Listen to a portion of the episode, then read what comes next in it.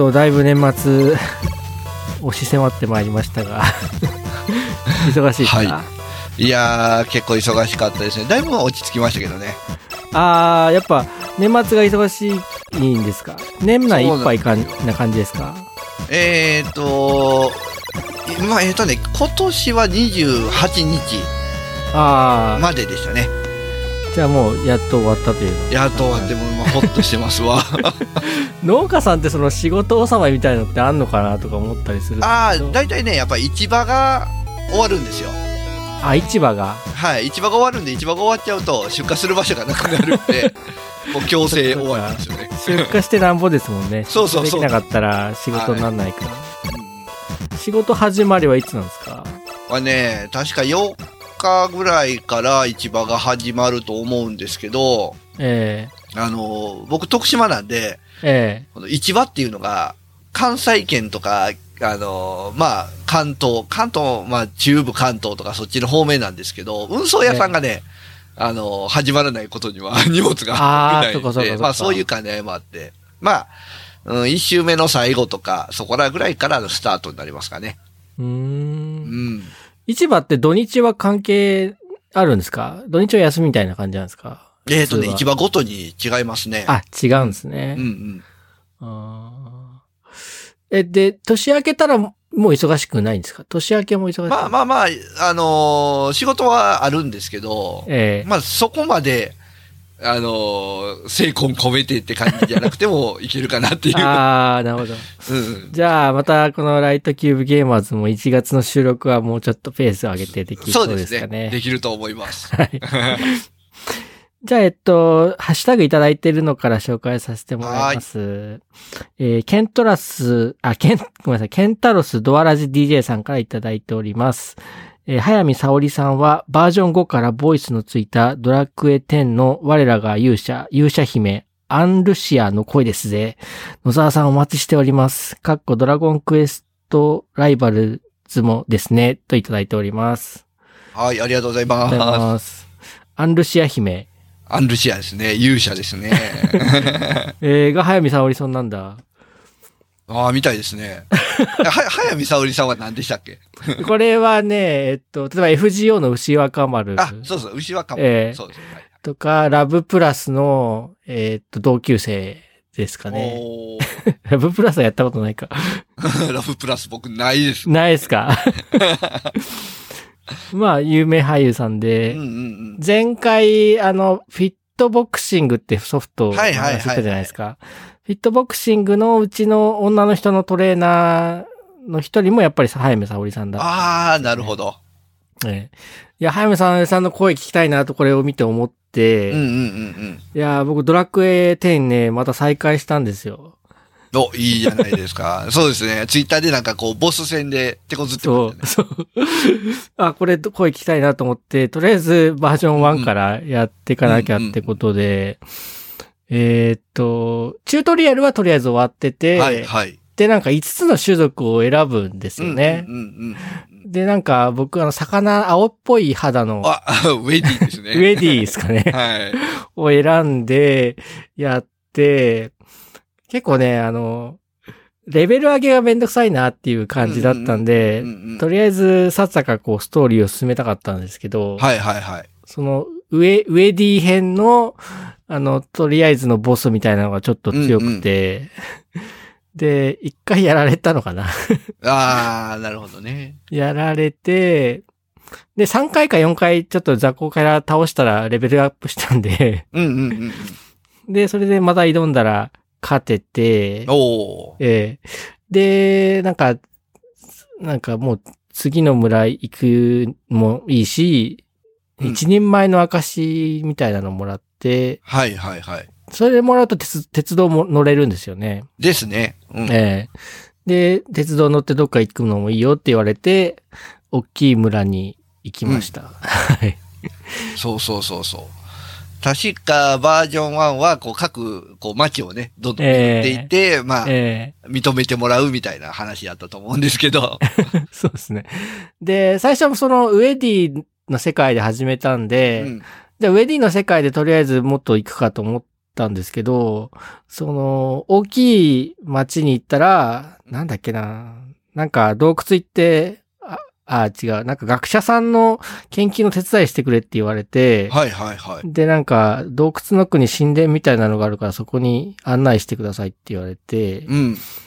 で、行ったんですけど、そこはまた敵が強くて、ああ、これちょっと無理だと思って諦めて、こう鉄道に乗って他の大陸に、を回ってできそうなところをやってくるみたいな感じです。ああ、来ました。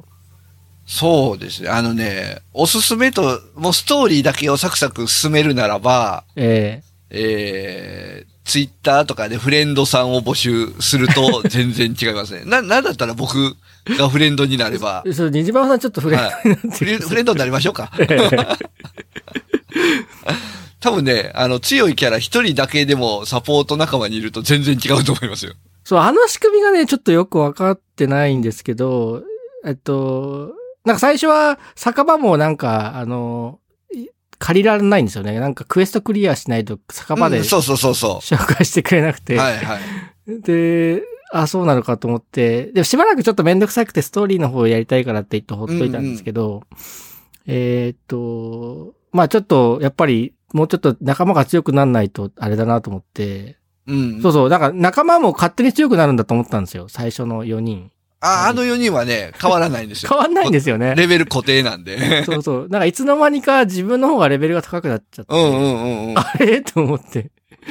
で、頑張ってその、あの、酒場で、あの、フレンドじゃないや、酒場でその、紹介してもらえるクエストをクリアして、やったら、逆に今度あっさり勝てましたけど、うんうんうんうん。ええそで、あれは、その、フレンドになると、また選択肢が増えるみたいな感じなんですか？借りれる。フレンドになると、あの、ええ借りる時の、まあ、お金がいらないんですよね。ああ、お金がいらない。うん。お金が無料なんで、ええあの、普通の、全然知らない人のもキャラも借りれるんですけど、そうすると、こう、何時間借りるのに何百ゴールドとか、ええお金がかかってくるんで、まあ、ええそこが節約になるかなっていう。まあ今、レベル30とかなんで、うんうんうん。なんかそもそもレベル85以下はお金かかんないじゃないですか。ああ、そうなってるんですかね、今は。ああ、違う、前は違かったんですかね。あどう なんかね僕初めからフレンドガンなんですけど。え、そうすると僕がレベル30で、今、ネジパパさんレベルいくつですか？今104とか5とかですね。レベル100の仲間がいたら、それ、それありなんですか？レベル。ありなんですよね。あ あ、そうなんだ。じゃあ、ぜひそうそう借りて。し借りれるのは一人って感じなんですかね？ニジパパさん、自身えっ、と、3人、自分以外3人までサポート仲間は借りれるんで、えで、僕のキャラも、えっ、とね、2キャラいるんで、多分両方借りれると思います。それに、二つアカウントがある的な意味で、すか？えー、1アカウント3キャラ、多分基本月額1000円払うと作れるんで、えーあ、そうなんですか、うんそうそうそうそう。だから僕は3キャラまではいますね。え、3キャラとも、それぞれ育成してるってことなんですか？えーとね、メインキャラと、後の2つのキャラはあんまり育成はしてない。まだレベル70とか、そこらですかね。えー装備もほとんど 何もあ、してない時もありりますけど。うん。えーでもど、僕、お金かけてないので、うんうん。なんかお金かけてない人は、この機能は使えませんみたいな。あがあるんですよねはいはいはい。フレンドももしかしたら使えないのかなとああ、使えないんですかね。ね。どうなんでしょう。フレンドになるにはどうしたらいいんですか？フレンドになるには、えっ、とね、ゲーム内で、ええ確かね、こう検索みたいなのがあったと思うんですよ。そこにフレンドのコードを入れれば、ええ出てきて、まあ、フレンド申請を送るみたいな。ああ。うん。まあ、だからフレンドコードを教え合っておけば、ええな、どうとでもなると思うんですけど。わかりました。じゃあ、ぜひ、後で。はい。そっか。で、ただ、す最初、レベル上げちょっとめんどくさいなと思ったんですけど、うんうん。スストーリー重視で、その、いけるところからやってったら、うん結構あの、ボスを倒すと一気にガーンとレベル上がるんでですすね。うんええうんうんで、あれでそんな苦労せずに、なんか上がっていったんで、あなんかここら辺はいい、よくできてるなと思ったんですけど、うん。なんだっけ？あの、なんか、乗るやつあるんですか？ドルボード。あ、ドルボードですね。あれは取った方がいいですか、あれはね、取りましょう。あれがあるんとないのとでは、ええもう全然、あの、進むスピードが違うんで。そうですようんね。あれは最優先で取った方がいいと思いますね。そっか。で、ドルボードを取って、とりあえず、もう行ける村とかええええ町を一通り回っておくんですよ。はあ、はあ、、で、そうしないと、この、ええまあ、バシッコっていうキャラがいて、ええまあ、いろんなとこに飛ばしてくれるんですよ。まあ、あルーラーみたいなもんなんですけど、それでちょっとネットで調べて知ってしまったんだけど、バシルラヤってやつですか？そうそうそう、っていうのがいてですね、えあのーまあ、もう、鉄道乗れるなら多分行けると思うんですけど、レンドアっていう町に、えええまあ、いるんですよ。なんか島みたいなちっちゃいとこですよね。そうですね。うんあそこにいるん。だ。バシッコがいて、で、ええ飛ばしてもらえるんですけど、行ったことの場合、ない場所は飛ばしてもらえないんですよ。ええなるほど。そうそう。だから、とりあえず一通り、行ける村とか町は行っておいた方が、後々、便利ですね。ルーラストーンもやっぱそう、そうそう増えないですもんね。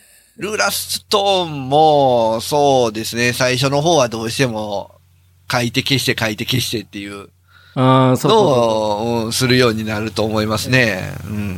う。いやまあ、2個あれば書いて消してでも、その、拠点になる村と、あと、こう、探索していく、うんあの、フィールドと2箇所とりあえず登録できれば、まあ、なんとかなるんですけど、そうですね。うんええやっぱでもちょっとい、往復がちょっとはね、めんどくさいっていうのは。めんど、めんどくさいんですよ。そうなんですよ。そっか。じゃあ、バシルーラ屋行った方がいいですね。バシルーラ屋は行った方がいいですね。はいえドルボードとバシルーラ屋と、えええー、あとはフレンドになると。でもこれでだいぶね、進むスピードは違うと思います。ああ、そうなんですか。うん。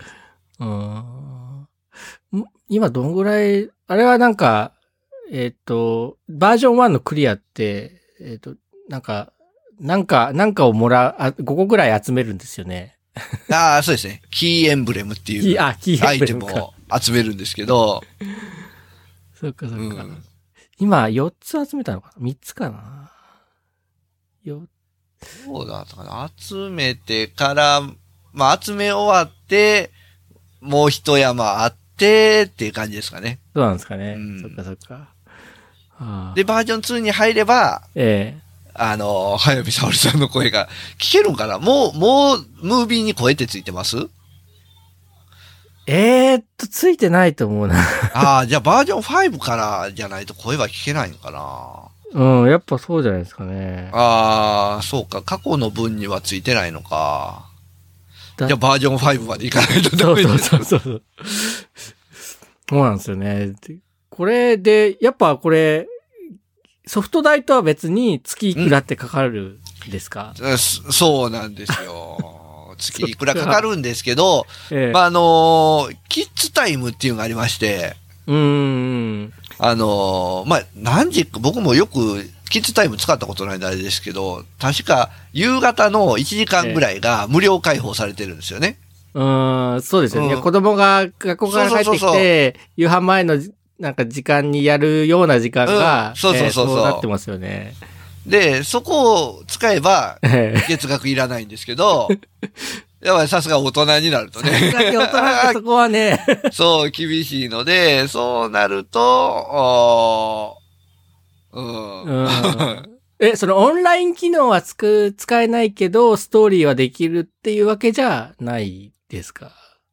うん。ああ、それは多分普通に、普通の製品版としてええ。できると思う。まあソフトがいりますけど、ええ。でもね、あの、つい最近発表になったんですけど、ドラゴンクエスト10のえウェブ版、ウェブ版？えウェブ版？ウェブ版？ブラウザ版か。ああ、はい。ブラウザ版っていうのが出出るらしくてですね、えちょっといつ出るかまだよく覚えてないんですけど、ええ。結局あの、パソコンのソフトを買わなくてもできるみたいなバージョンが出るんですよ。ええ。その代わり、月額がね、多分ちょっと高いんですよね。1500円とかああ、そうなんだ。になると思うんですけど、でもソフトを買わなくていい。そっか。いや、でも、その、バージョン3に、ん？バージョン3とか4とかはもう、その、バージョン3でいくらみたいなパッケージの値段があるわけですよね。そうですね。今だと、えー、バージョン1から4までのフルセットと、えー、最新版のバージョン5を両方セットで購入して7000円みたいなセールはしてますね。そうですよね。で、そこで7000円払った後に、うんえっ、と、もうんと、まあ、2ヶ月ぐらい、なんか、その、無料期間というか、うんうんうん。あの、オンラインでプレイできる期間があって、はいはい。その後もやり、ドラクエ10をやりたかったら、その月いくらっていうようなうんうんうん支払いをするんですよね。ですね。うん。それで、それは、その、あの、その、あの、毎月の課金をし払わないと、うんえっ、と、一切ドラクエ10が逆に起動もできないみたいになるんですか？あ、多分、初めにログインするときに、えうん、多分払ってないから今できませんみたいな感じにはなると思うんですえけど。ああ、そういうふうになる。うんまあ、昔はオフライン版っていうのもあったんですけど、このえオフラインでできるえええストーリーもあったんですけど、もう今それがなくなっちゃったんで、もう基本全部オンラインオンライン。あに繋いでないとダメっていう形になってると思いますね。なるほど。うーん、わかりました。はい。あれ、あと、名前は、なんか変えられないんですか？あれって。あ、名前どうなんですかね変えようと思ったことないから、あれやけど。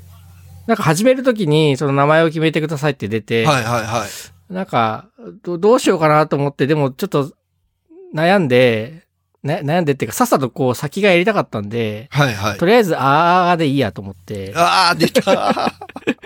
あーでやったらなんか変えるシステムがなくて、調べたらお金を払うとできるらしいんですけど、ああ、はいはいはい。そこでまず失敗したな、的なのと、あと、5、5、5つの種族があるじゃないですか。うんうん。で、僕、ウェディ選んだんですけど、はい。なんか、まあ、オーガと、プクリポと、ドワーフ？とエルフですね。デルフ、ええはいその中でちょっとどれも自分的にしっくりこなくて、うんうんうんうん。で、でも一番しっくりくるのはこのウェディかなと思ったんだけど、はいはい、はい。や、やたらイケメンなんですよね、ウェディの。メディもイケメンですね。で、ここのイケメン絶対俺じゃないみたいなところがあって、あれはまた変えられたりするんですか？種族はね、変えな変えられないんですけど、これ、これ言っていいんかな？ネタバレ案件ですか？ここから先は。うーん、ネタ、うん。あ、いや、の言わなくてもいいんですけど、なんか、うんあの、その5つの種族ってこう人間じゃない特徴を持ってるじゃないですか、みんな。はいはいはいはい。角が生えたりとか。うんうん。で、なんか僕がそのドラクエ10の中で出会うプレイヤーの中には、うん普通になんかに人間、人じゃんみたいな姿してる人もいて、うん。あれ、この人たちはどの種族なんだろうみたいに思ってる時があるんですけど、はい。だいいずれあああいう姿になれるのかなとか思ったりするんですけど、なかなかいい読みやと思う。いい読みですか。じゃあ、そそういう可能性もまた、だからその、そねいきなり、あの、チュートリアルがやあって、うんで、なんか、クリアしたらいきなり死んじゃってちょっとすげえ理不尽だなと思ったんですけど、はいはい。で、なんか、こう、都合よく転生するじゃないですか。違う種族に。うんはい。だからこう、こう、あっさり死んであっさり転生したから、またこれも、バージョン2とか3とか行ったら、こう、また違う何かに転生して、その時にこう、自分の見た目を変えられるチャンスが来るのかなって今ちょっと思ってるんですけど。うん。なかなかいいと、そう、信じてでいいですか？いいとこやと思いますよ。なるほどう。ん。まあ、名前はちょっとね。名前はちょっとね、うんやっぱ、あの、ちゃんと考えとくべきです。うん。そうです。いや、し、新一ってつ、だああいう時大体つけるんですけど、僕新一なんで。でもなんかこう、オンラインだから、こう、知らない人にこう自分の本名バレ、バレるというか、ダダ漏れさせるのもどうかなと思って。やめといたんですけど。なるほど。まあ、あとは、またバージョン、本格的に課金するなら、え今新規で始めるとバージョン5まで一気に飛ばせるっていうのがあるんで、えうん。そうそう。それを使えば、ええまあとりあえず、早見沙織さんの声は聞こえるのかなっていう。あ、アンルシアよく喋ります？うん。ああ、喋りますよ。あ、喋るんだ。そっか。まあ、多分ね、普通に課金するなら、あの、何キャラか作れると思うんで、ええああ。ととりあえず、早見沙織さんの声だけ聞くキャラを一人作って、メインでゆっくりバージョン1からするキャラを作るとか、そういうのもありとは思いますけどね。なるほど。そういうのもあるんですね。そう。やっぱ、まあ、早見、早見沙織さんの声は、あの、いい声だなと思うんですけど、そこまででも、ファンっていうわけでもない、ないっちゃないんですよね。うん。まあ、あの、おすすめはやっぱりバージョン1からね、きっね。ちりストーリーをやっていく方が、うん絶確実に面白いと思います。わかりました。はい。まあ、ちょっとコツコツやっていきます。はい。あれ、あと一個いいですか？はいはい。あの、オーガの、オーガ族のはいはい。女の人が、やたらセクシーなんですけど、はい。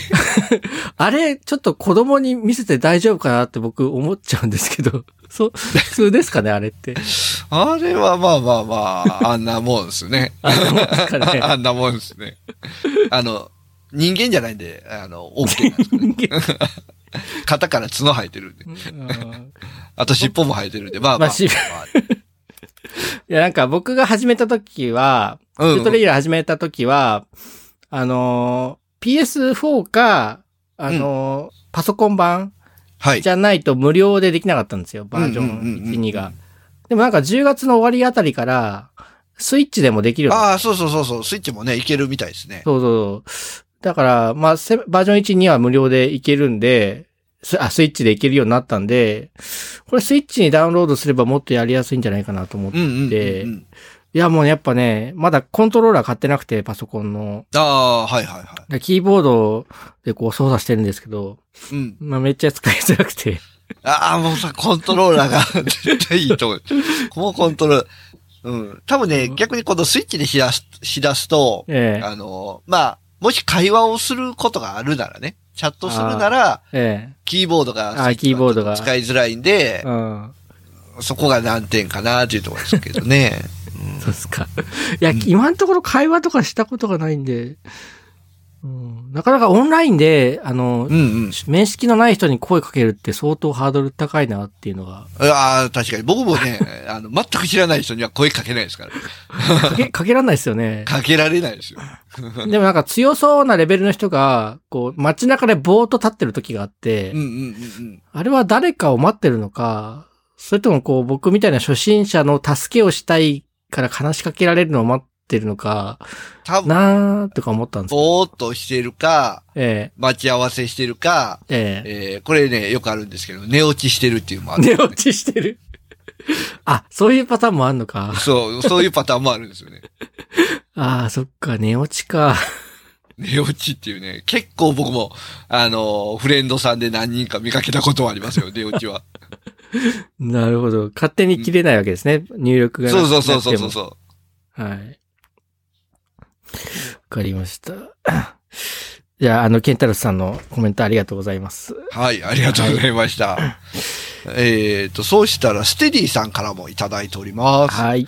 えー18回拝聴どんどん綺麗なものでゲーム作られてることに疲れてしまうなえーそして YouTuber ダルビッシュは、この人本当にメジャーリーガーなのかと思ってしまう。えー19回拝聴興奮しちゃうと力入っちゃうから、人の握力にはコントローラーが耐久してないんかもな。えーそして FGO のセイバーウォーズ2、えーセイバーウォーズ2回、えー完全にニジパパさんと同感の Y、えー FGO ネロ調べてみたけど、音痴扱いされてるキャラなのかといただいております。ありがとうございます。毎度ありがとうございます。うんうん、えっと、そうですね。ダルビッシュさんは、メジャーリーガー感がない感じの、あの、ああ、だいぶもう、YouTube の力の入れようがなかなかすごいですよね。そうですね。なんか YouTuber にもなっちゃっててね。うん面白いですね。で、やっぱジョイコンのね、あの、コントローラーは人間、大人の握力にはちょっと耐えられない構造じゃないかなってああ、思いますね。ね。ちょっと、で、昔って、ええジョイコンってこう、まあ、言えば十字キーの代わりみたいな感じだったんですけど、え今ってね、ジョイコンを押し込むっていう、があるじゃないですか。えあーそういうススティックですか？スティック、そうそうん、スティック押しますよね。えう。えうん。あれを押し込むっていうね、あのね、動作がプラスされたのが、故障率が高くなる原因や。ああ、うん。そ、そ、そそこもガーッと押しますもんね。で、押して、うんそうそう押して、なんか、その、ま、真下に押せばまだ多分耐えられるとうん思うんですけど、うんうんうん。ちょっとずりってずれちゃいますもんね。そうそうそうそう。うん。でもやっぱ、プロコンだとす結構しっかりお押したりしてもなんか曲がった感じがしないんですよね。うんうんうんで、ジョイコンだとちょっとね、国ってなる感じがするんで。ああ、怖いですね。あれ、に、にじパパさんあの、スイッチライト買ったんですか？えっとね、娘が、えークリスマスに買いましたね。お、サンタさん来てくれたんですか？えっ、と、それはね、おじいちゃんとおばあちゃんがおじいちゃん。買ってましそうた。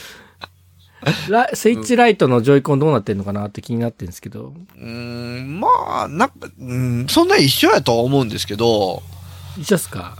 うん、すよく、そんな感じが変わってるっていうのは感じませんね。ああ、うんなんか本体から、その分離できるような構造じゃないですか？普通のスイッチって。普通のはね。はい。えーで、あれのせいで逆にその、し合成が低い、ああ、逆にね。うん。うんうんあそこで分離できる構造になっちゃってるから。うん。うんうんうん。一体型だったらもうちょっとなんか硬くできるのかな。ああ、どうなんですかね。まあ、あの、ただね、僕はじめスイッチライトは、えジョイコン壊れたら本体ごとなくなっちゃうから、ええ。えその間ゲームもできないし、困るよなって言ってたんですけど、え子供が買ったんで、え はいまあはい。、最悪壊れても、ほら、大事にしないとダメだよっていう教えになるかなと思って、そう考えたら子供も別にスイッチライトでもいいかなって、最近ね、ちょっと思い出してきましたね。そうですね。お子さんってその 3DS とか持ってます？あ、持ってます、持ってます。持ってます持ってますけど、ええもうスイッチが出てからはもう、3DS はほとんどしないですね。あ、そういうもんすか。うん。なんか旅行行ったりとか、その外出、お出かけするときにその電車の中で静かにさせとくのに。まあ、使うみたいなもうスイッチ持って行ってますね。あ、スイッチ持ってってるのか。うん。うーん。ですね。えまあ、岡尾さん、ね、あの、あの、手元からなくなっても自分のスイッチはあるし、みたいなところもうんそうそうそうそうそう。ありますもんね。うん。うん。で、なんか、あの、ポケモンが出たじゃないですか。あ、出ましたね。はいはいはい。ああいうのをこう、多分、やりたい人はそう、四六時中やりたいんだと思う、思うんですけど、うんうん。うん。でそうするとやっぱりあの、ちょっとでもちっちゃくて、やり、あの、ちっちゃい方が、あの、持ち運びよ、や、良くていいかなってね、うんうん。見てて思いますね。ですね。まあ、ライトも、今考えれば結構ありなのかなと。子ど子供には特にありかなって思いますね。そうですね、子供には。うんうんそうそうそうそちなみにうちは2台目のスイッチを買ってしまって、う。お、まあ、それがベストですよ。それができる、できるならっていうか、うん。まあ、ベストはそれやと思いますけどね。ええうん。いや、でもね、いや、なんか、スイッチライトにはスイッチライトの良さがありそう、あるような感じですね。うんうんうんうんなんだかんだ言って、こう持ち運びにはライトの方がやっぱ良さそうな気がします。うんうんうんうんうんやっぱあの、うん。ちなみに、はいはい。この、二代目買ったのって、アカウントどうしました、あ、それはですね、えーっと、アカウント移動できるんですよね。移動っていうなんですよコピーが。うん。うん。で、えっと、僕がやりたかったのは、あの、スプラトゥーンを子供と一緒にやりたいっていうはいはいはい。んですよ。で、あのと、スプラトゥーンのソフトを、えっと、最初、えーダウンロード版で買っ、あ、違う、カセットをもらっ、サンタさんにもらったんですよね、子供が。で、あ、で、その、ハードの、あの、カセットをもらって、うん。で、でね、1年か半年ぐらいして子供がなくしたんですよ、その カセットを。ああ、なるほど。えーって、なくしちゃって、うん、で、あの、僕もやりたくてしょうがなかったから、じゃあ、しょうがないねって言って、こう、ダウンロード版買ったんですよね。うんうんうんうん。で、ダウンロード版でプレイしてて、で、つい先日、うん。あなんか、なんか、予想にしないところからそのソフトが出てきたんですよ。なので、スプラトゥーンがダウンロード版と本、あの、カセット版で2個ある状態なんですよ、はいはいはいはい。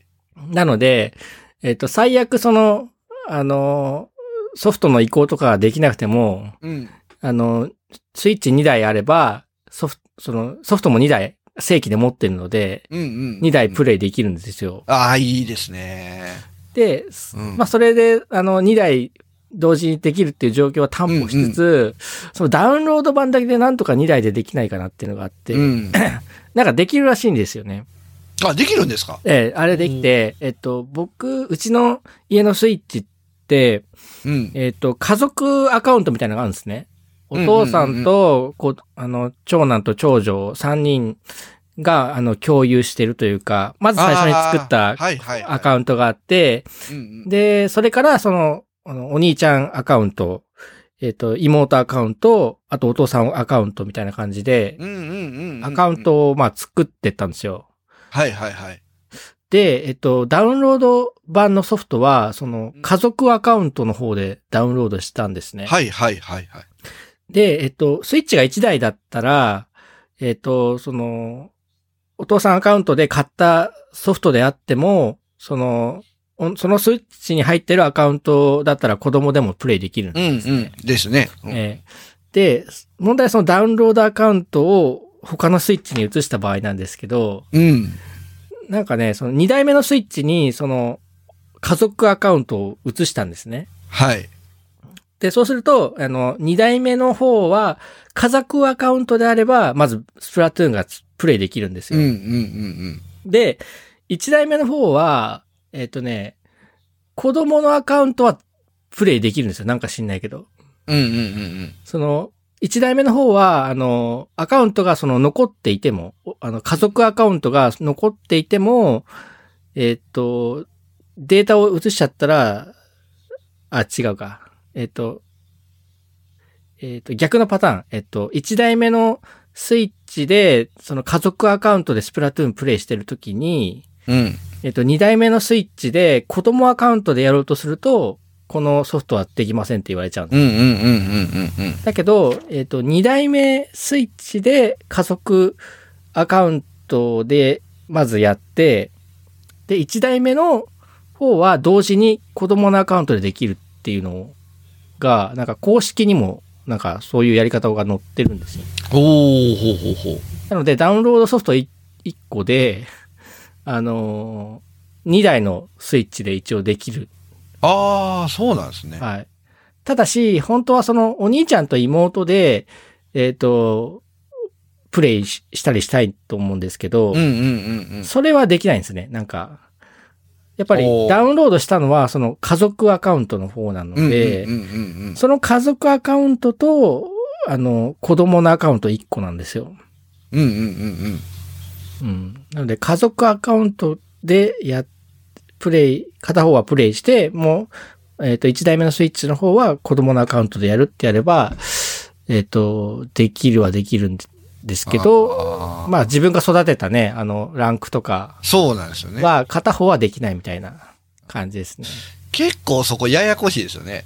ややこしい。で、なんかアカウントの移行とセーブデータの移行がまた別プロセスなんですよね。そう別なんですよねええだから一括で全部移行できるっていうのは、ちらっと見たんですけど、結局僕は一本ずつやってましたね、手で。なんかオンラインに預ける契約してたら、ええなんかオンライン上でパッとできるらしいんですけど、それがしてないと、なんか一本ずつ、なんかこう赤外線通信みたいな、そんなんでね。そうですね、横に並べてみたいな。そうそう、映すようになる。ちょっとめんどくさいですね。めんどくさいです、ね。うちの場合はですね、ええまあメインの、えースイッチに、まあ子供がよくするマインクラフトが入っててですね。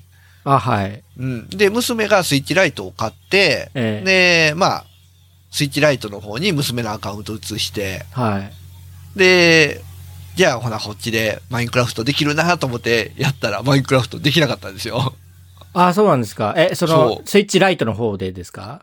そう。で、ダウンロードはできるんですけど、え起動、まあ、この本体では起動できませんってなって、おかしいなって言ったら、ええどうも、えー一番最初の方に僕のアカウントでダウンロードしてたらしくて、えあ、買ったのが、マインクラフト。買ったのが、そうそうニーパパさんのアカウントそう、アカウント。で、で、まあ、今までは同一の本体やったから、娘もできてたのが、ええ違うスイッチライトの方の本体に行ったんで、ああ、そうなんだ。できなくなったと。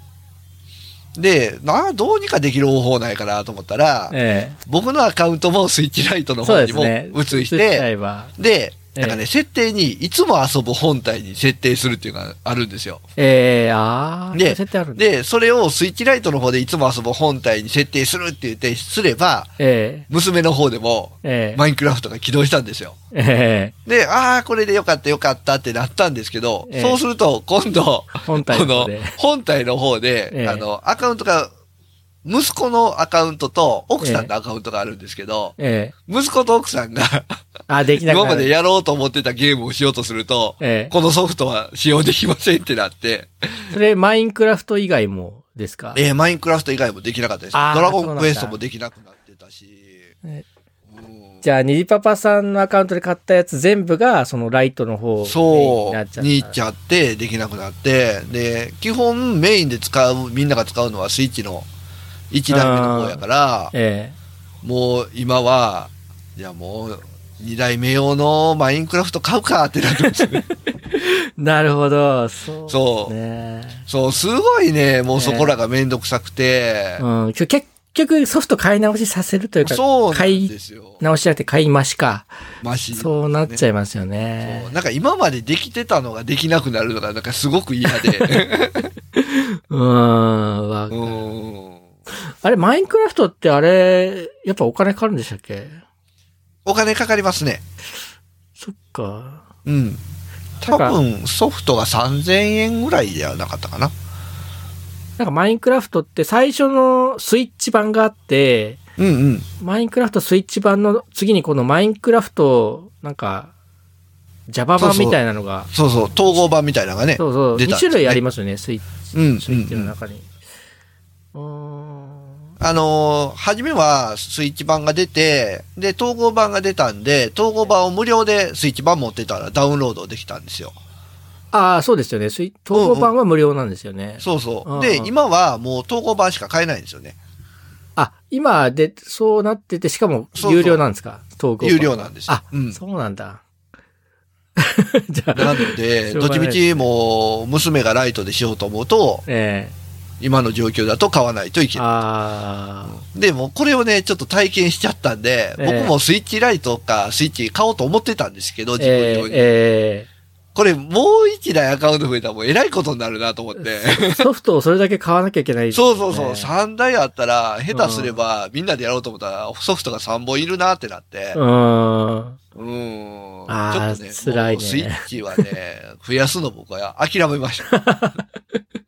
なるほど。ソフトを増やさなきゃいけない問題ですね。そうなんですよね。えで、ここでね、本当改めて、あの、カードリッジ版がいいなと思いましたね。えああ、なんか子供もこんなこと言ってました。そう、カードリッジ版だったら、まあ、同時にするとなるとちょっとね、あの、問題は出るんですけど、えまあ、一人が、一人一人が別々にするのであればえ、えもうカードリッジが一番やなと。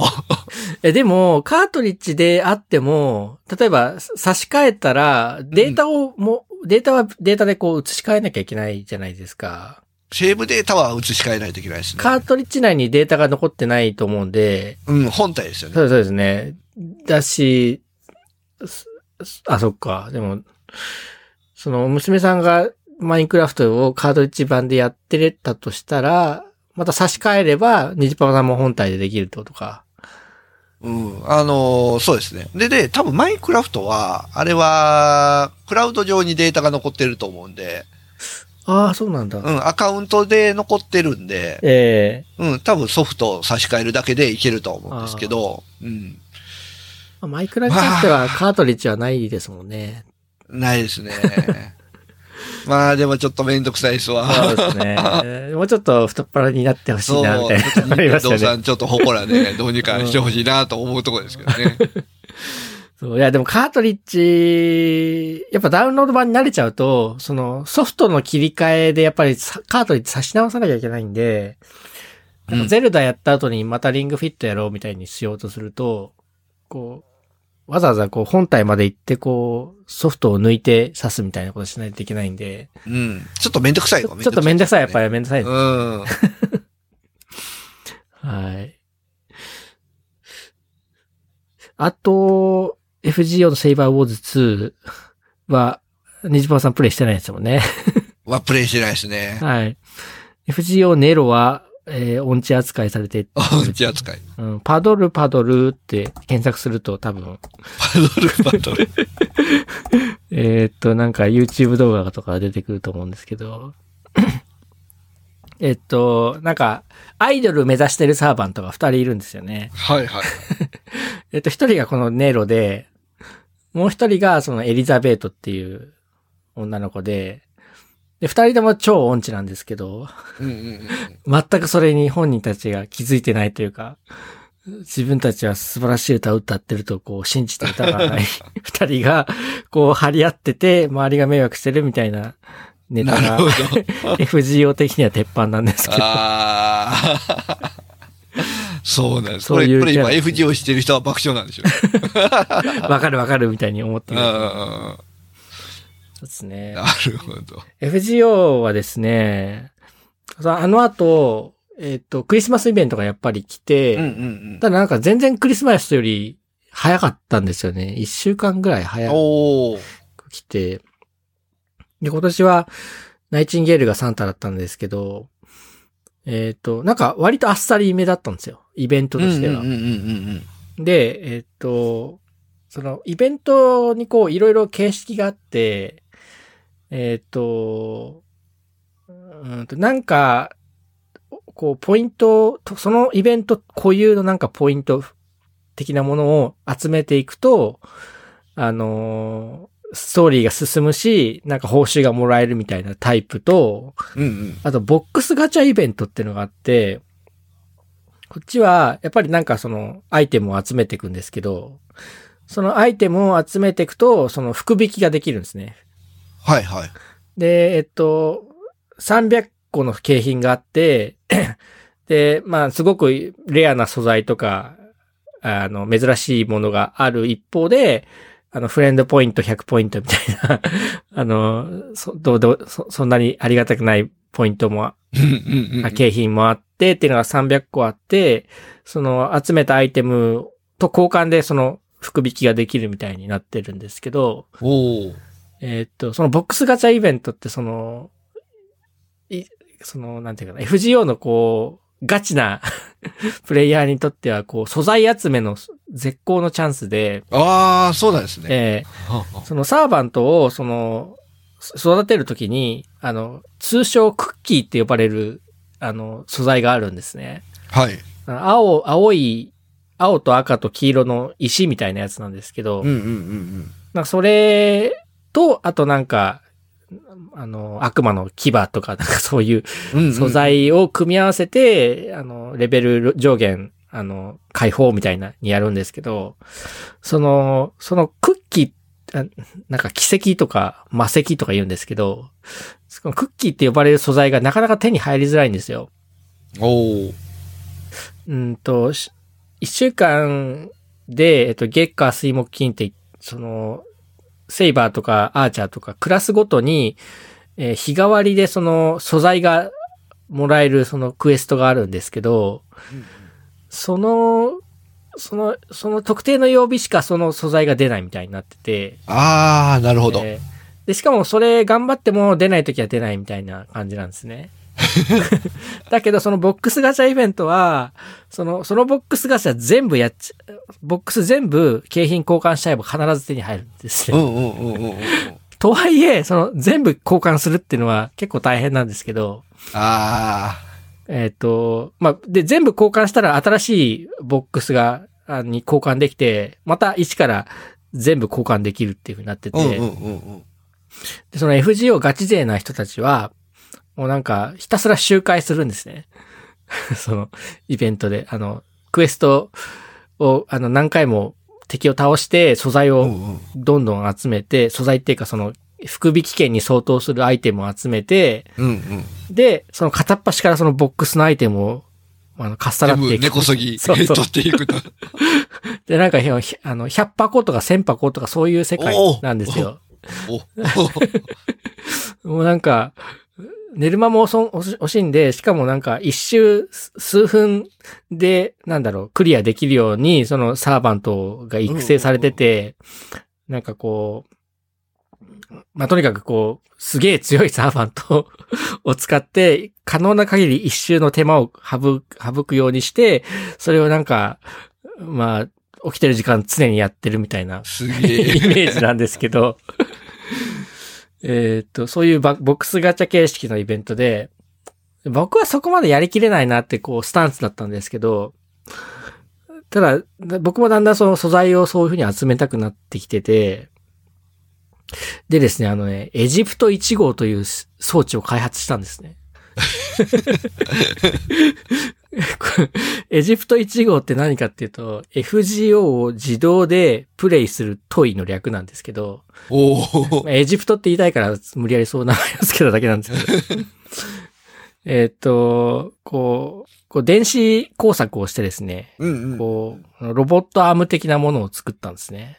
おそのロボットアームがこう、なんていうのかな、戦車の砲台ってこう、180度こう回転するじゃないですか。戦車の、あるいは、えっと、うんうん、クレ、クレーン車がこう、右旋回、左旋回するみたいな感じで、アームが動いて、で、そのアームがこう上と下に動くんですね。はいはいはい。で、FGO って結局こう指でタップすればいいだけじゃないですか。あのカードを。ああ、うんうんうん。ですね。ですよね。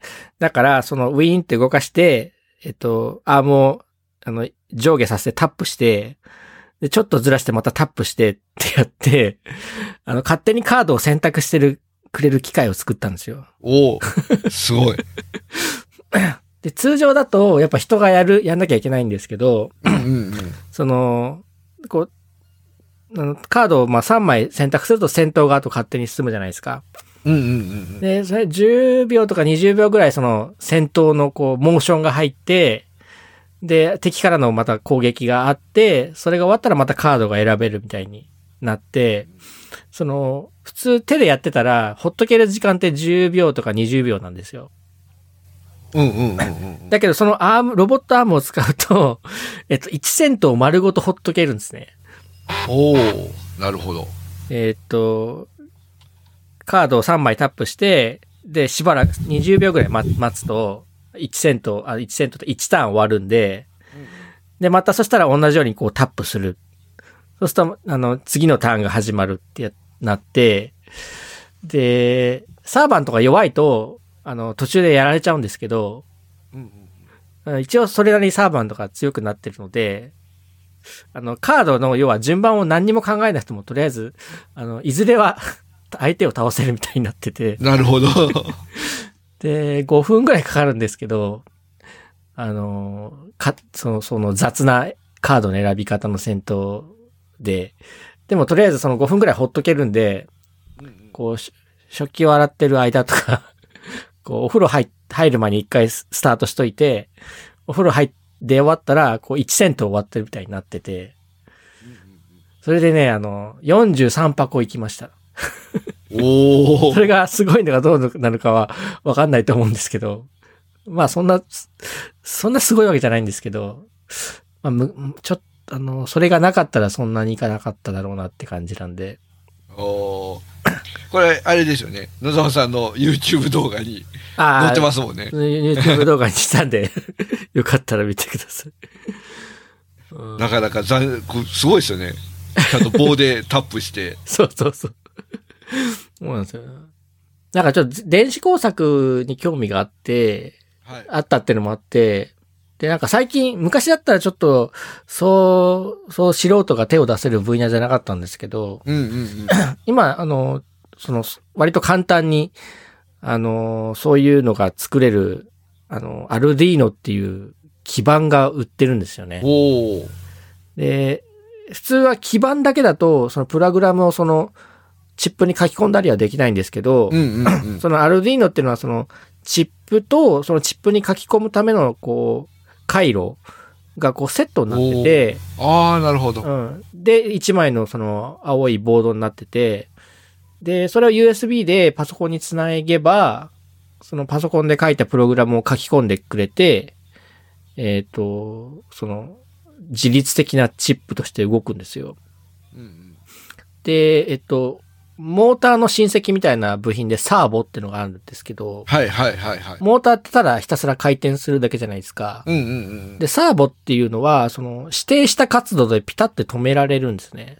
うんうんだこう、こうパルスを与えると、そのパルスの幅に応じて、こう、10度だったり、50度だったりで、こう、ピタって止まってくれるんで、その、アームを下げる動作は、その、1回10度まで下げて、えっと、0.2秒ぐらい経ったら、50度まで戻すみたいな感じで。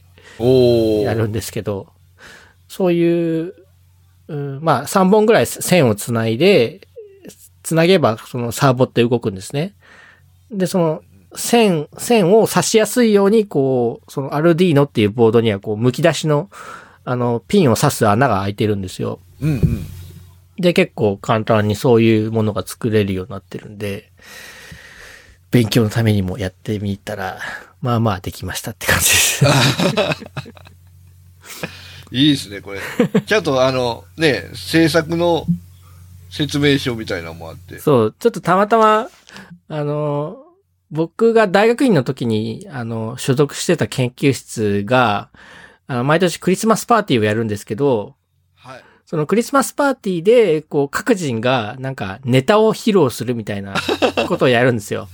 なるほど。ええで、まあ僕はそういう具体的な話だったんですけど、まあ人によってはこう、なんか歌を歌ったりとか、うんうんうん。なんかポエム的なものを読んだりとかするんですけど、僕はまあこういうの作ってみましたっていう発表をしたんで、うんうんまあその、それを動画化しただけなんですけど、うん。なるほど。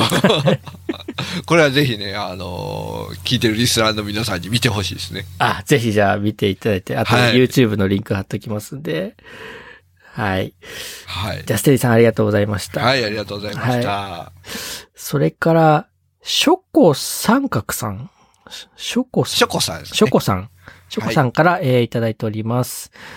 早見沙織様といえば、魔法科高校の劣等生のふ深見さんかな？深見さんが印象、印象深いですね。さすがお兄様。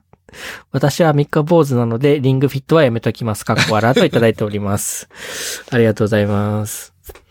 あーこのアニメは見たことないな。魔法科高校の劣等生。あー、これは、見たことはありますね、僕は。あ、あるんだ。ありますね。へーあーあー、そうだ。妹、あ、妹か。でもね、あんまり覚えてないですよ。なんか調べたら、なんか第2期がやるとかないとか。2000規模あるんかな。まあまあ、あの、あれですよ。俺、俺杖的な、主人公が強いような話ですね。えー、異世界転生ものですか？最近流行り異。世界転転生ではないですけど、ね。転生ではないんだ。うん。まあ、ファンタジー系ですかね。ああ。ああ、そうなんだ。あなんとなくこう、あ、この人は早見沙織の声っぽいな、みたいな。こう、凛々しい系なんですよね。あさは早見沙織さんの声って。で、どうですか野沢さん？リングフィットは、その後？ああ、あの後も続け、まだ、まだ続けてまお、して。いいですねで。もただすごいゆっくりしてるっていうか、なんだろう、毎日ガチでやってるって感じじゃなくて、うんうんうん。うーんと、まあ、二日連続でやる日もあれば、あの、3日ぐらい空いちゃう時もあるみたいな感じでやってるんですけど、いや、なんか、いいっすよ。ちょっとね、体つきが変わった感じがします。お、いいですね。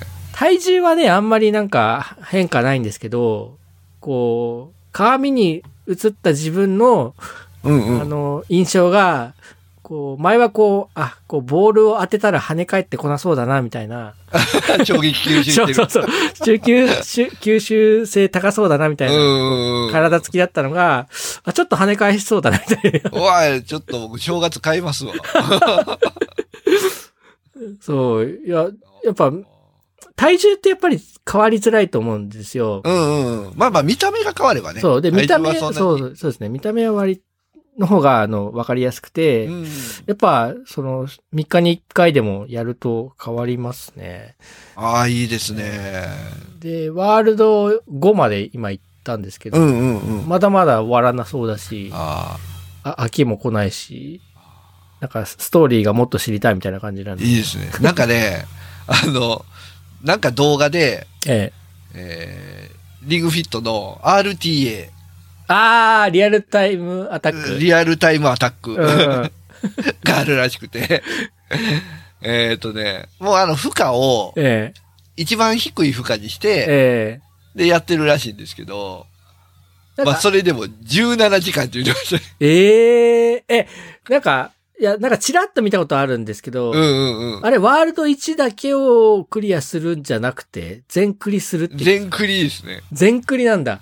全クリ17時間って17時間でクリアできるの？ええ いや、なんかね、本当に、こう、ざあの、やってて、プランクやって、スクワットやって、で、なんか、リングアローとかそういう腕の筋トレとかやってると、え、まだあと3回やるの？みたいにな なってくるんですよね。うんうんうんうん。それ、だから、やっぱ1日、うん10分ぐらいやればもうなんかお腹いっぱいになるし、ああ。30分だともうヘトヘトだと思うんですよね。うんうんうんうん。それを17時間ってちょっとすごすぎるっていう。すごいですね。17時間31分24秒って感じ。えーじゃあもうやっぱ全クリしてる人はしてるんですかね？してるんですよね。でしょうねえ。なんか普通にやったら何ヶ月かかかるんでしょ？それ3ヶ月、あ、1日30分やっても3ヶ月かかるってで。すよね。うんなってるそれを、まあまあ17時間でやる 意味はないですけどね。そうそう。で、なんか攻略サイトが一応あって、それ見たらね、ワールド23あたりまでなんか書いてあったんですよ。うんうんうんだから僕今ワールド5でしょ？あ、全然まだまだ23ってまだ先だわ、みたいな感じで。うん。もう23の頃には本当にもうボール跳ね返るようになってます。カキーンってはカキーンってね跳ね返せるようになるですね。だといいね。僕も今、ゲルなんで、ゲル。ゲルなんで鉄板になるようにちょっと卵を落としても割れないみたいな。割れないですね。うん。今のところいいっすよ。そうっすで、子供もやってて、で、うちのね、お兄ちゃんの方がちょっとぽっちゃりしてきたんでね。ああ。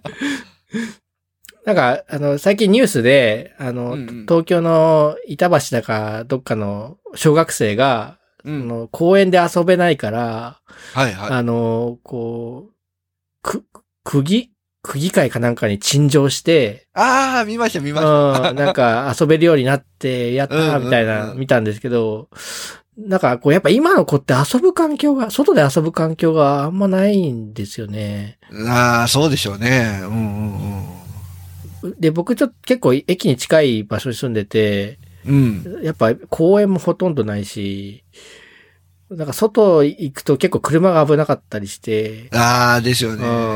ううん。だからまあお家で遊、なんか運動できるんだったらいいなっていう感じなんでね、いいソフトだと思います。いやーまあ、ショコさんはね。チチョコさんやめときますことですけど。残念ですが、はい。はい。じゃあ、まあの、何かしら違う方法で、頑張って運動してください。ドラゴンクエストウォークとかね。そうですね。お体を動かす系のゲームで。。はいい。はい。ちょっとショコさんも頑張ってみてください。はい。ありがとうございましありがたとう。ございます。あ、そしてですね、あの、ええもう一人、もう一人。ハッシュタグ、えー、虹パパ生活さんからね、ハッシュタあグあ。いただいててですね、はいえー、野沢さん、これは買い時って言ってね。プレステが19,980そう、円。19,980円。1万円引きになってるんですよ、今。あ、1万円引きなんだ。いやー、はい。で、うん台数限定なんですけど、まあ、まだね、ある？実店舗にはありますね。あ、ね、多分ね、ネットとかの方が逆にないんちゃうかな。あ、そうなんだ。いやー、ちょっとね、これはね、結構悩んでますよ、僕今。でしょ？う これ1キュッパはね、安いですよ。2万円だったら、そそうそう、買え、全然買いたいなと思うんですけど、でもね、もう、ゲーム、多分プレステ買っても、遊べない時間がね、ああの、こう、積んどくというか、積んゲー になる予感しかなくて、いやーでもね、なんかとは、あれですよね。プレイステーションとりあえず持っといて、うん。えー、インターネット経由で外部からゲームするとか。iPad でね。ガイパッドでね。そう、子供の前ではちょっとできないからみたいうなね。そう、なんか、プレイステ、あの今、デスストランディングっていうゲームが、はいはい。ちょっと話題になったじゃないですか。うん。なんかね、あれ、こう、なんとなく面白そうだなって思って。ああ、野沢さんハマりそう。なんか、そう、ハマりずっと道とか作ってそう。そう、だから、ど、どういう要素があるのかわかんないけど、なんとなくね、こう、ツイッターのこう、面白いって言ってるコメントを見てると、あ、俺ハマりそうだなっていうのがあるんでね。うんうんうんうん。いやー、買おうかなと。1月5日まででしょ？ええそうですね。それぐらいやったかな。もうな、ちょ、ちょっと悩んでます？ここれ買ったらもうライトキューブゲーマーズがライトじゃなくなっちゃいますよ。とか。いやいやいや、もう、それぐらいは全然大丈夫。それぐらい大丈夫です持ってるだけなら。ライト、ヘビーの、ええヘビーゲーマーの人はもう本当に、あれですから。勝ったゲームを3日でクリアするとかです。そっか、そういう、別にコンソール持ってるからってそういうことにはなそうそう、らない。持ってるからじゃないですよね。うんこれは、あの、コントローラーもつい、ちゃんとついててですコントローラー1個ついてますね。あ、でも1個なんだ。はい。1個なんですよ。実はですね、僕ええこれ買ったんですよ。え、買ったんですか？買ったんです1個よ。持ってるでしょ持ってるんですけどええ、僕持ってるの初期型で、ええ。もう今はね、まだ寒いからあれなんですけど、夏はね、もうファンの音がひどいんですよね。ああ、ファンの音。えはい。えファンがもうフル回転で、ええ。うん、もう、かなり気になるんですよ。ああ、それでこう、で新型を。そう、新型はもうだいぶ静かで、しかも薄いんですよね、だいぶ。あ、形もちょっと違うんですか？形も違って、うーん。まあ、このままファンの音を聞いてると、そのうち壊れるんじゃないかなっていうのもあるし、ええ。うん。で、コントローラーがね、壊れたんですよ。ああ、なるほど。はいはい。そう。だからこのファイワイヤレスのコントローラー自体が5、6千円するんですよね。ええあ、ワイヤレスコントローラーがついてるんですか、そうそう、ワイヤレス。有線じゃなく。て。あ、そうなんだ。で、それが5、6千円するんで、えワイヤレスのコントローラー5、6千円で買うと思えば、ええまあ実質1万5千円ぐらいのもんなのかな。え さらに値下げというか。そうそうそうそう。う。ああ、そうなんだ。そうか。と思って僕はちょっとね、買っときましたね。え、コントローラーは、じゃあ、い一台で遊んでるんですか？いつも。えーと、そうですね。あの、あとは有線でつなげるコントローラーは結構安いのが出てるんで、ああ、うん、今はそれ使ってますね。で、なんか新しい、ゆあの、対戦ゲームとかするときに二ついるかなと思ったんですけど、対戦ゲームとかあんまりやんないんですか対戦やらないですね。うーん。うん、プレステ4に関しては基本僕専用みたいになってるんで、ええうん、コントローラー1個でまあ足りるかなっていう。ああ、そうか。そうか。あとなんか、この間なんだっけな、浅川優さんっていうその声優さんのゲーム配信で、ウィッチャーっていうゲーム。はいはいはいはい。えウィッチャー3。ースイッチャー3。あれもなんか面白そうだなとか思ったりとかして。ああ、あれもね、そうそうそう。あれ僕もあれやってみたいんですよ。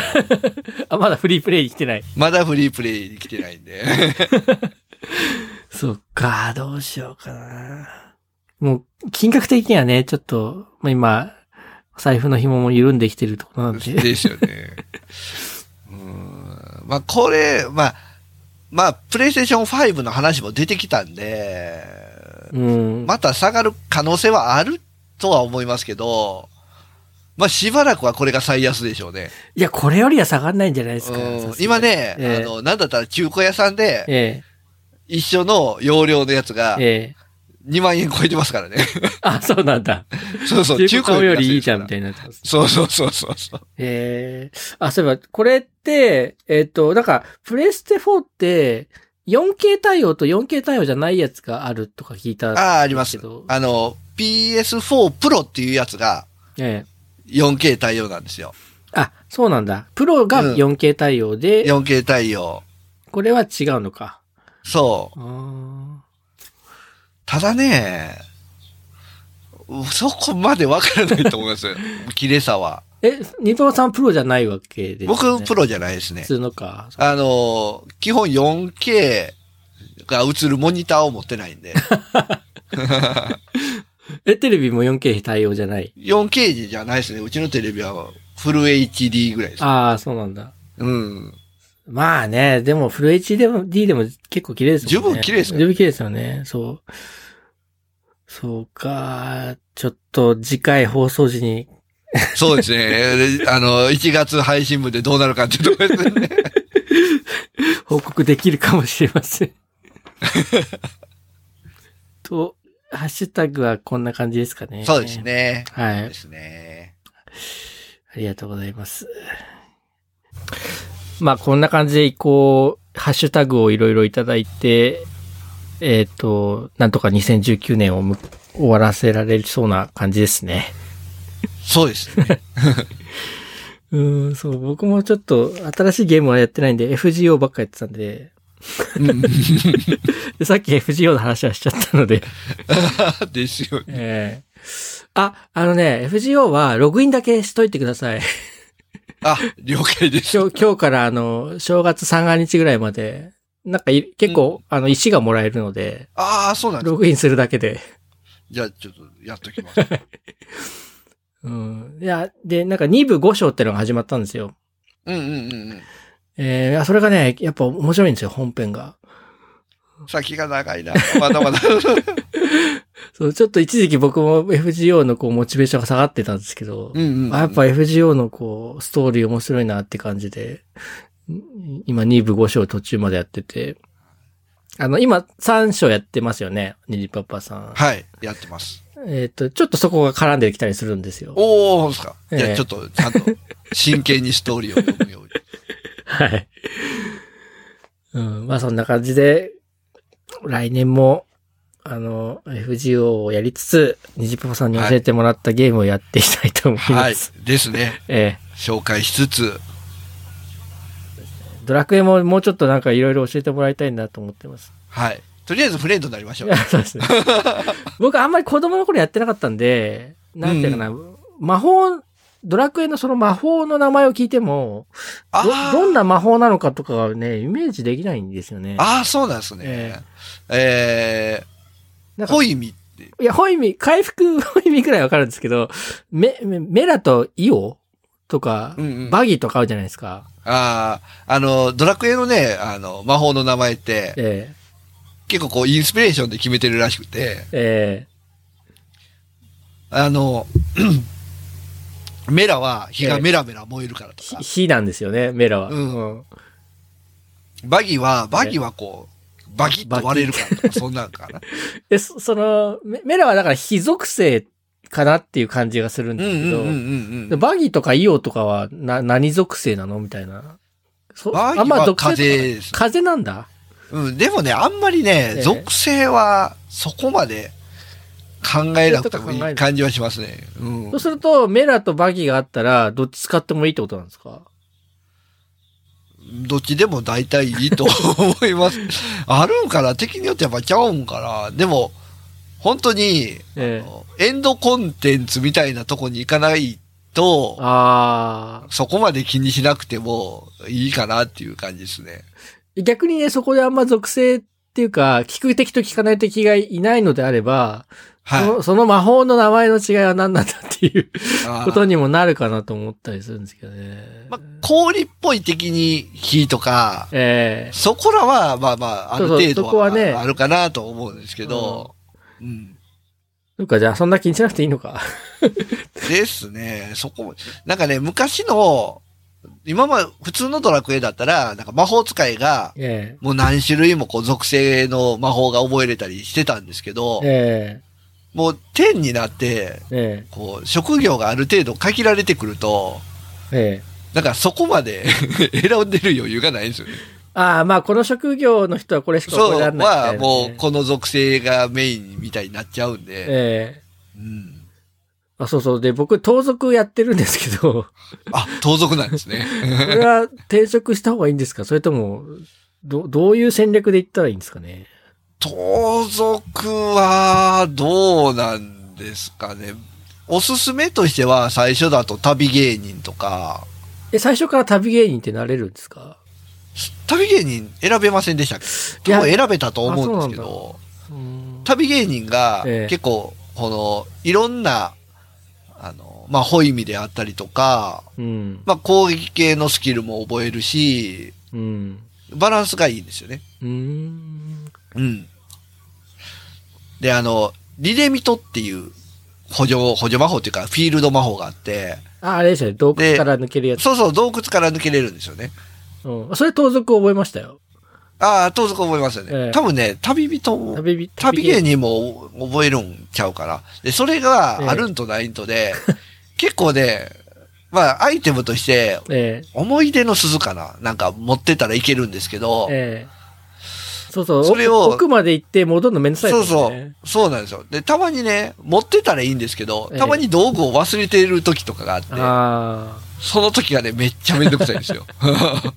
そう、ルーラストーンで飛べるかなと思ったら頭ぶつけるし、そうそうみたいな。頭ぶつけちゃうんで。うーんだからレベルいくつまでは行ってから転職した方方がいいみたいなのってあるんですか？そう、いや、レベルはね、転職しても残ってるんで、あ、そうなの？うん。レベル1あのーになっちゃうんじゃないんですか、転職したら。ああ、あの、盗賊から旅芸人になったら、え旅芸人のレベルは1の、1から始まるんですけど、え。えまた盗賊に戻ったら盗賊のレベルは元のレベルに、のままなんで、え。ああ。うん。で、ええ。まあ、スキルがいろいろ取れるじゃないですか。スキルポイントで。ええええで、パッシブスキルっていうのがあるんですよ。常常時発動するスキルがあって、えで、そのスキルを取っておけば、もう、どの職業に行っても有効みたいなスキルがあるんで、え。うんうんうん。まあ最低でもそれは各職業で取っとく方がおすすめかなっていう。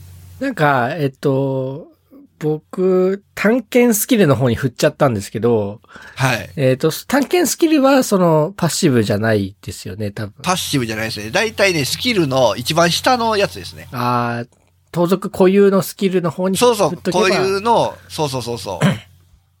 そっか、そっちに振っとく方がいい。そう。で、振り直しができるようになるまでがええ結構先なんで。ああ、先なんだ。そう。で、サポート仲間を借りるのであればですよ。え最悪、あのーそのパッシブスキルメインで取っていく方が、もう武器スキルはとりあえず捨てておいえて、ええああ。パッシブスキルだけを取っていく方が、初めはいいのかな。うん、いや、なんか盗賊が攻撃しても1とかなんですよね、ダメージ。そうなんです。そうなんですよ。これちょっとつまんないなと思って、その探検スキルを上げてみたりしたんですけど、まあやっぱ戦士にはかなわないですからね。せ 戦士にはかなわないですね。まあでも逆に言うと、こう旅人はもう攻撃してもそんなに意味がないので、なんかこう、周りをちょろちょろ逃げ回って、回復魔法を使ったりとか。まあ、ええそのうち進んでいけば、ええいろんな他の、まあ、上級職みたいなのにも転職できるようになるんですけど、えまあ、おすすめなのは、天地雷鳴師っていう職業があって、えはい。えそれは聞いたことない。な。はい。それになると、ええこう、まあ、玄魔っていう使い魔みたいなのが呼び出せるんですよ。ええで、その使い魔が、え玄魔が普通に強いんで、まあ、それを呼び出しておいて、まあええ、自分は、あとは、補助魔法を振りまいてるだけで、ええまあ、なんとか戦闘がスムーズにいくみたいな。ええそれほっとける系な感じですか？戦闘そうそうそうう。そうそうそうそう。あ、それいいかもしんない。それね、結構、あれね、天地雷鳴師はおすすめですね、最初の頃は。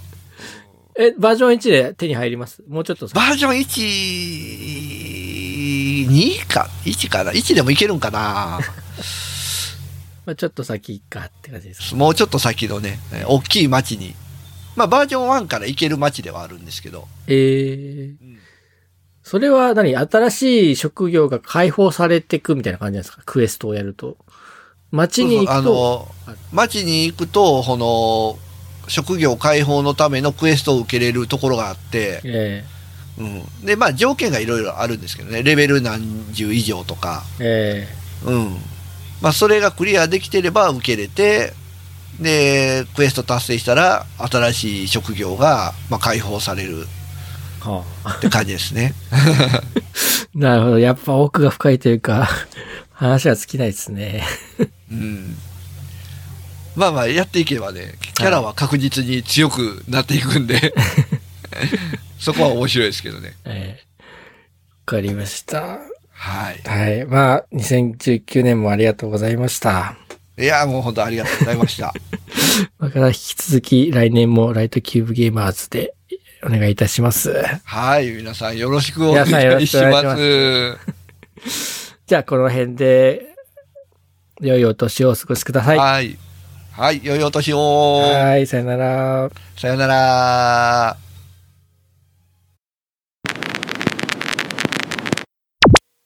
Light Cube Gamers